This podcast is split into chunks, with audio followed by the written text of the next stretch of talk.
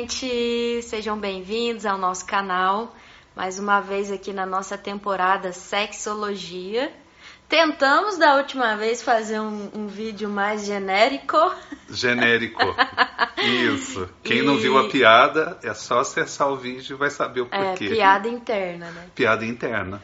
É, assistam o último vídeo pra gente poder dar continuidade nesse, que agora a gente vai aprofundando um pouquinho mais, deixando as coisas um pouco mais específicas, embora nada seja específico por aqui, né? Nada. Nada tão específico, né? Algumas coisinhas ainda escapam, né, Rafa? Falamos de sexo e sexualidade no último vídeo e que tal a gente falar um pouco agora sobre expectativas no sexo ou papéis no sexo? Perfeito. O que se espera das performances de cada indivíduo no ato sexual? É porque tem gente, Rafa, que tem uma lista pequenininha. Agora tem gente assim que exige uma performance muito perfeita, né? Quase que de cinema. E o pior é que não é de cinema romântico muitas vezes, né? É do pior cinema. Exato. E aí, o que, que você acha disso? De tanta expectativa? Eu acho que já tem um, um contrato social pronto, né? A gente falou no vídeo passado de corpos, do que cada corpo deve representar, sim- simplesmente por ser um corpo biológico que carrega um, um pipizinho, o outro que carrega uma pepequinha, e aquele corpo ele já carrega um conjunto de expectativas, né? Então a pessoa que tem um corpo com a pepequinha é a pessoa que tem que estar ali pronta para ser copulada. Aham. E o cara que tem, o, a pessoa que tem o, o, o pipizinho é o que tem que estar pronto para ser ativo e performar algo super hollywoodiano ou super que vem de uma cultura de pornografia, até que a gente vai falar também, né? Isso. Mas e aí, quando a É. coisa não é muito bem assim? Vamos, vamos começar, assim, a partir do, da, da família tradicional? Boa. Vamos começar a partir disso? Parece que a família tradicional, e, e quando a gente fala família tradicional, a gente está falando assim da, dessa tradição que está mais conectada com a gente, né? Porque tem tanta tradição diferente, né? Família tradicional brasileira. Isso, isso, sabe? Do cidadão de bem.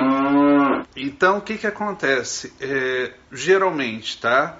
A expectativa é de performance, primeiro, plenamente heterossexual, né?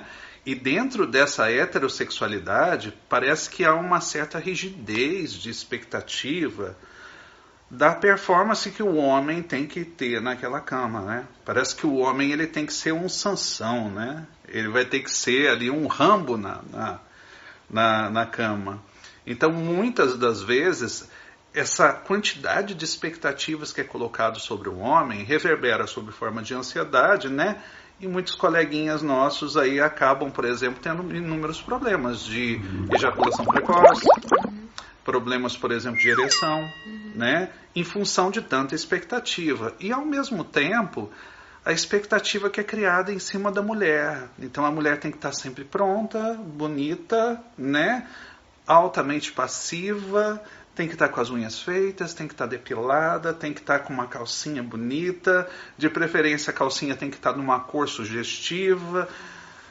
Ai, Rafa, isso aí cansa, não É cansa? extremamente cansativo. Parece assim que é, é um pré-baile de gala, né? Exatamente. É cansativo e nada erótico e nada, né?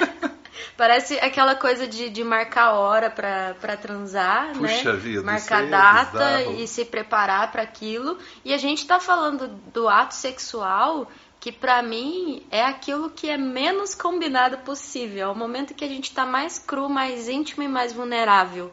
Não existe combinar, né, fazer isso. Não existe numa determinada forma pra fazer isso. As coisas simplesmente acontecem. É onde rola maior, né, estado de subjetividade de cada um de nós. Então, é cansativo você ter que performar, porque aí você faz o sexo com a cabeça e não com o corpo, né? Então, o homem ele tem que estar pronto, ele tem que estar sempre ereto, porque é, é é inaceitável um homem broxar, Uhum. né? E a mulher ela tem que sempre estar disposta a oferecer o gozo para o homem. Isso. E nisso a mulher ela quase não goza, né? E detalhe, Falar do né, Rafa? gozo. Nem opina, né? Exatamente, falar do gozo Ela feminino. não pode falar assim, ó, abaixa um pouquinho, vai um pouquinho pro lado, né? Exatamente. Menos força, mais força, mais tempo. Aham. Como é que esse negócio também, assim, parece que a mulher tradicional, ela não pode reger também o sexo? Exatamente, não. A mulher ela tem que ser absurdamente passiva, né? Ela tem que concordar com tudo, receber ali o E receptiva a qualquer tranqueira? total receptiva e não, não tem o que falar. O cara tem que gozar e pronto. Não existe, muitas das vezes, não existe gozo feminino, né? Uhum. E isso é uma coisa, inclusive, que ainda é um tabu. Tem uma outra coisa também, assim, que entra dentro desse contexto do tabu, né, sobre a questão da, da higiene. Parece que enquanto o homem pode vir porcão, ele pode vir baforento, ele pode vir com as axilas naquela situação, parece que a mulher tem que vir sempre limpinha, sempre cheirosa. Exatamente. Toda depilada, né? Nossa, e então assim, mas E será que essa, isso... e essa coisa da higiene Uhum. entra num outro aspecto também, performar, performático, eu sempre erro essa palavra, Uhum. performático do sexo oral com mulheres. Porque o homem tem nojinho, muitas vezes. Ai, tadinho. Porque, ai, não, tem nojo, ai, não sei o que, né? Porque tem aquela coisa da vagina da mulher ser suja. Enquanto a mulher não, ela pode meter a boca ali e pronto, né? E lá no homem não é sujo, não. É, exatamente. Nossa, é às vezes até azedo. Aham, aham. Entendeu? é fedorento que dói. Exatamente. E a mulher tem que encarar isso aí na, na pressão, na boa. Uhum. E, o homem não faz o sexo oral nas mulheres muitas vezes por, por nojo, né? É. Mas, mas vamos voltar lá onde a gente estava, da questão do. Da, da onde que vem essa performance também, né? Que o homem tem que sempre ter a ereção e sempre ser o ativão, e a mulher sempre ser a receptiva. E por que, que a mulher não pode comandar o ato, né? E se comandar o ato, já fica alguma coisa ali estranha. Ou a mulher é, é machona e o cara, então, ele, ele deve ser gay, né? Não tem uma coisa assim? É não somente gay, mas é, eximiamente feminino. Exatamente. Não é exatamente. mesmo? É, eu tô falando gay aqui, gente, não que, que, que Não, é mas uma... são os julgamentos que mais ocorrem. Exatamente. Se o homem, de repente, ele é mais cuidadoso, ele é mais zeloso, ele permite que a mulher participe mais, Isso. muitas das mulheres estão tão condicionadas a essas performances, né, que elas acabam pegando e sugestionando muitas vezes. Nossa, mas ele é tão educadinho. Quando já começa o inho, já começa a ficar esquisito. Nossa, mas ele, ele é tão assim, ele é tão assado, ele é tão preocupado, ele é tão limpo. Então parece que isso também tira a condição bruta, né, do, do- de que se espera muitas vezes do homem. Ai, amiga, se- será que, que é- é só isso mesmo que existe? Não é, a gente sabe que não é, né? Então, porque parece assim que fora da família tradicional, né, acontece nos bastidores muita coisa. E tem muita família tradicional que banca de tradicional e nos bastidores as coisas não acontecem dessa forma, né? Exato. É aquele momento de, de. Porque tudo que a gente está falando aqui é sobre os desejos, é sobre a intimidade que todo mundo tem. Homens, mulheres, não binários, qualquer Uhum. tipo de pessoa tem, né? Qualquer performance de pessoa tem. Então, esses desejos que muitas vezes, por conta da repressão, por conta dessa, desse padrão da família tradicional brasileira, a gente não nos permite, a gente reprime, isso vai escapar para algum lugar. E geralmente escapa por trás nos, nos bastidores. Você já viu, por exemplo, que tem, tem muitas às vezes mulheres que têm certas fantasias com aquele estereotipo da periferia? Aquela coisa do bailão, aonde está tudo acontecendo, e tem aqueles homens no estado mais bruto, mais primitivo deles, né? mais perto da natureza do, da, daquele homem, o, o macho da natureza, né? E em contraponto com esse homem aí que se espera também com uma certa elegância, né? Será que o sexo também, por exemplo, tem performances de classe? Total. Então, eu saio primeiro com um cara executivo, então eu espero que ele seja performático, mas de forma elegante. Total, tem essa coisa do príncipe, da princesa, né? Isso, Essa- nossa, o essas- cara é estudado, o cara, o cara é um médico, né? Então, assim, ele não pode ser escroto, ele não pode ser bruto, né? E enquanto isso, assim, aquela, aquela fantasia do amor bandido, né? Aquele amor de favela, aquela coisa bem, assim, estereotipada, porque a gente sabe também que isso são estereotipos de classe, né? Exatamente, porque vai ter muito é, escroto é, empresário e vai ter muito príncipe na favela. E não tenha né? dúvida que nas próprias músicas ali, né, você observa que tem esse contraponto, né? Tem desde a música é, que revela o machão, que revela, né, muitas vezes o bandidão, mas também que revela o camarada que, que quer um amor mais romântico, mais gostoso, né? Exatamente, exatamente. Tem, e, e o ideal é a gente sair dessas, desses, dessas padronagens, né? Mas, Rafa, tem um negócio que muitas vezes eu fico com uma pulga atrás da orelha também. É, porque eu achava, né, no meu imaginário, que o mundo LGBT e todas as outras letras, né, ele era um mundo assim muito mais receptivo à criatividade, à imaginação. Mas parece que tem tantos casais homossexuais aí que seguem esse modelinho da família tradicional. Total. Parece que tem que ter total, sempre um machinho e uma fêmea, Total. né? E, e como é que é esse rolê, minha amiga? O pessoal que- aí de, de casa, que às vezes assim, tá na inocência, É, tá na gente- gaiolinha ainda. A gente está falando de um padrão cultural. E quando a gente fala de um padrão cultural, independente de quem você seja, isso tá atuando na sua cabeça. Então nós, enquanto homoafetivos, gays, lésbicas, trans e tal, esse, esse padrão ainda, tra, ainda tá na nossa cabeça. Então, por mais que a gente esteja rompendo algumas caixinhas, a gente ainda entra nessa, nessa performance Isso. macho e fêmea, né? E isso acontece, a gente vê muitos casais homoafetivos que tem a performance do feminino e do masculino, né? Então tem sempre o que, o que é mais ativo e sempre o que é mais passivo. Uhum. E muitas vezes existem preconceitos dentro da própria comunidade LGBT de pessoas que performam diferente do que se espera. Né? A, gente, a gente sabe muito bem disso. E também existem os preconceitos heteronormativos em cima dos casais homoafetivos, como por exemplo, casal de duas mulheres, quem que é o homem da relação? Nossa, isso é bizarro. Primeiro, né, tá claro ali que é um casal homoafetivo e que ambas ali estão buscando, né, em tese, uma mulher. Então perguntar quem é o homem é quase que paradoxal, ô, ô Rafa. Exatamente. É, é E- quase que um insulto. Total, total. A mesma coisa acontece com os casais de, de homens, né? E, e os casais de homens, o, o casal gay, ainda tem um, um, um, um agravante que há uma passividade de aceitar o casal gay como não, não sendo dois homens. É como se criasse um terceiro gênero, né? Ah, não, não é homem, é gay. É, por isso mesmo que fala assim, né? É, é típico as pessoas dizerem, Ai, eu, eu conheço fulano que é gay. Mas nunca fala assim, eu conheço fulano que é hétero. Exatamente. Porque parece que tem que catalogar, né, o que ele faz na cama, porque exatamente o que ele faz na cama é o diferentinho. Define quem ele é. É, né? é o Como se- discrepante. E muitas das vezes isso não fala nada do sujeito, né? Apenas diz qual é a orientação dele na intimidade.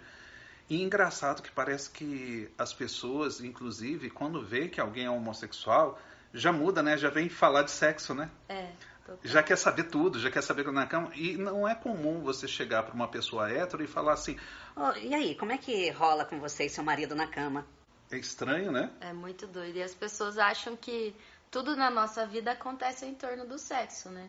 Por exemplo, quando uma pessoa tá conversando com a gente e descobre que a gente é homoafetivo ou que a gente não é hétero, e aí logo já vai dizer, Ai, mas eu não, eu não tô interessado em você. né, como se todas as nossas relações fossem relações sexuais, né? Aham. É uma coisa muito, é muito estigmatizado. Mas vamos voltar lá para tua pergunta, porque assim, eu acho também que não tem problema nenhum de ter o casal homoafetivo e tenha o que é mais ativo e o que é mais passivo. Eu acho que é até até comum, né? É. Mas eu acho que quando a gente entra nesse padrão, a gente perde o essencial do ato sexual, que eu acho que é a experimentação.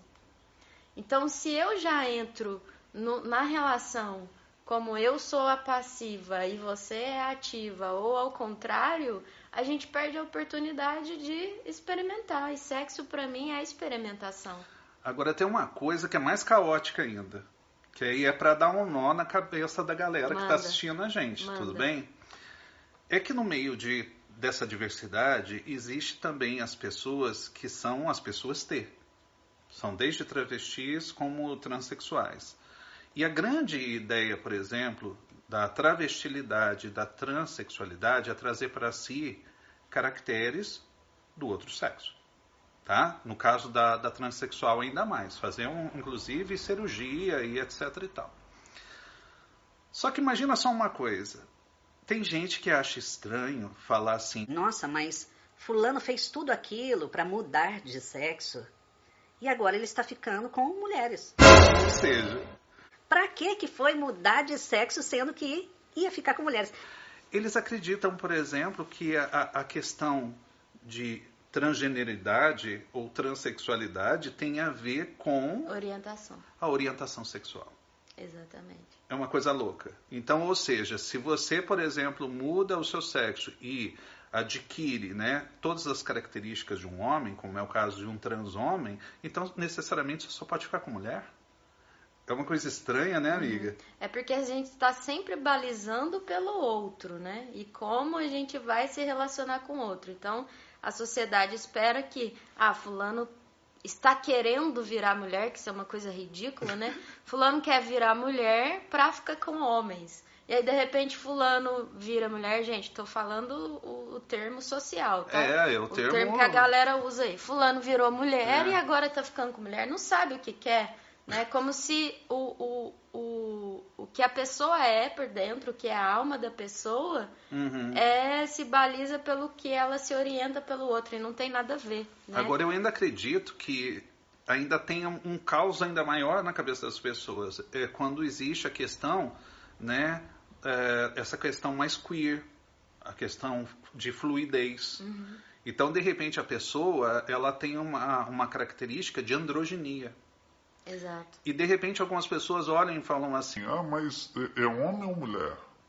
A né? necessidade de catalogar, né? Sempre a necessidade de catalogar para poder justamente encaixar numa expectativa e numa característica performática que é tradicional. Exatamente. E aí entra um, um nível de preconceito que eu vejo com essas pessoas dentro da própria comunidade LGBT, né? Uhum. Porque ali existe também uma, uma necessidade de catálogo, por mais que né, já tenha saído um pouco disso, mas quando a pessoa se coloca nesse lugar de fluido ou não binário, fala, não, mas escolhe, né? É a galera tida como em cima do muro ou que não sabe o que quer, né? Eu, quando desde pequena eu fui catalogada como macho fêmea, né? A família sempre se preocupou que eu não ia ser, ser digna de ser uma mulher. Até que eu me transformei uma, uma senhora mulher. E aí eu, né, me provei para mim mesma e para a sociedade que eu poderia ser uma mulher incrível, né? Uhum. Mas quando eu cheguei lá, quando eu falei, nossa, eu sou uma mulher fodona, né? Olha, olha, olha onde eu tô, olha quem eu sou, olha como eu performo bem uma mulher. Quando eu cheguei lá, eu vi que não tinha eu ali. Eu falei, cara, isso aqui não sou eu, sabe? É. É, quer dizer, isso aqui sou eu também, mas eu não sou só isso. Uhum. E aí quando eu falei, então eu não sei o que, que eu sou.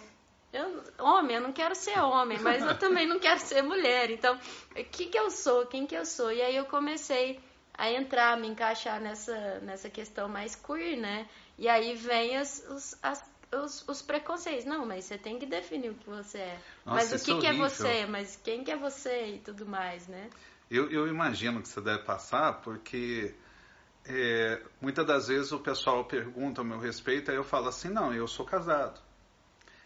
E quando eu falo que eu sou casado com uma mulher, primeira coisa que eles imaginam, que é uma mulher totalmente masculina, tatuada, né, cheia de piercing. e não tem nada a ver, né? É uma mulher totalmente padrão, totalmente tradicional, né?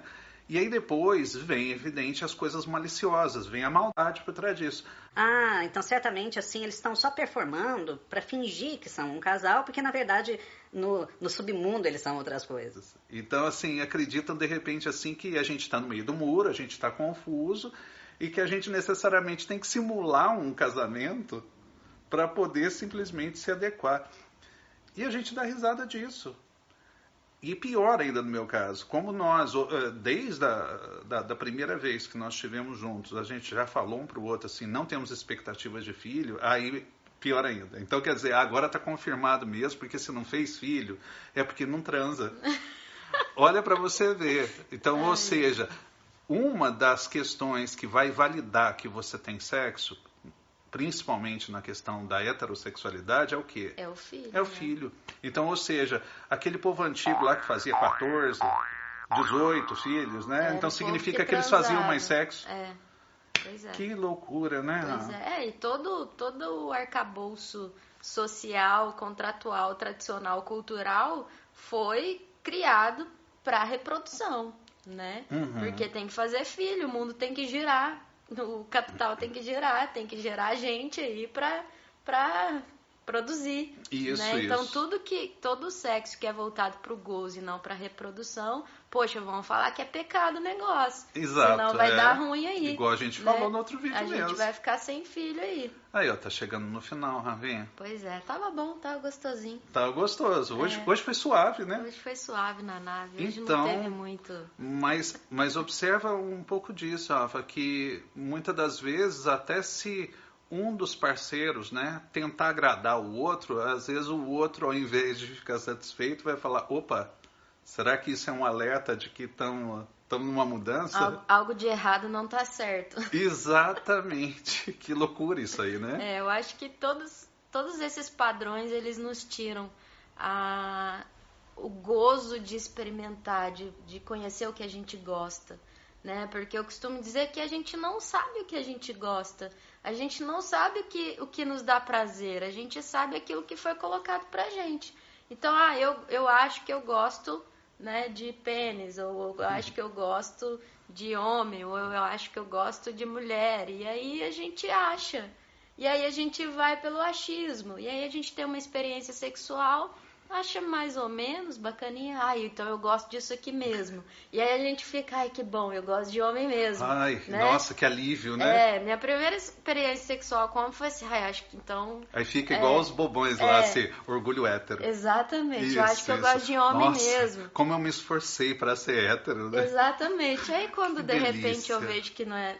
Falei, poxa, mas né, parece ter outra coisa aqui. E aquilo é altamente mais, mais prazeroso. Né? E aí eu vou começando a descobrir o que eu gosto, mas eu não sei tudo que eu gosto, eu ainda não experimentei tudo. Fechou. Né? E se a gente entra no padrão, a gente perde essa experimentação. Perde. Né? Até, pró- até mesmo dentro dos- das próprias relações É. monogâmicas, casamento e tal, ainda tem a possibilidade de se explorar ali mais, né?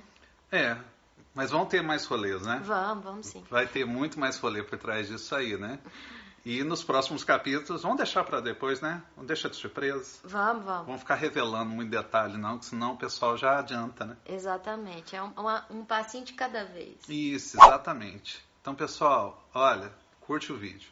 Curte, segue o canal. Quem tá ouvindo o podcast vai lá Isso. comentar. Compartilha, comentem. Nossa, comentem bastante aí e tal. Dê sugestões, perguntem, né? Vamos interagir aí um pouquinho, né? Não Interage fiquem com a gente, não deixa a gente ficar falando besteira sozinhos. Exatamente, né? E ao mesmo tempo, né?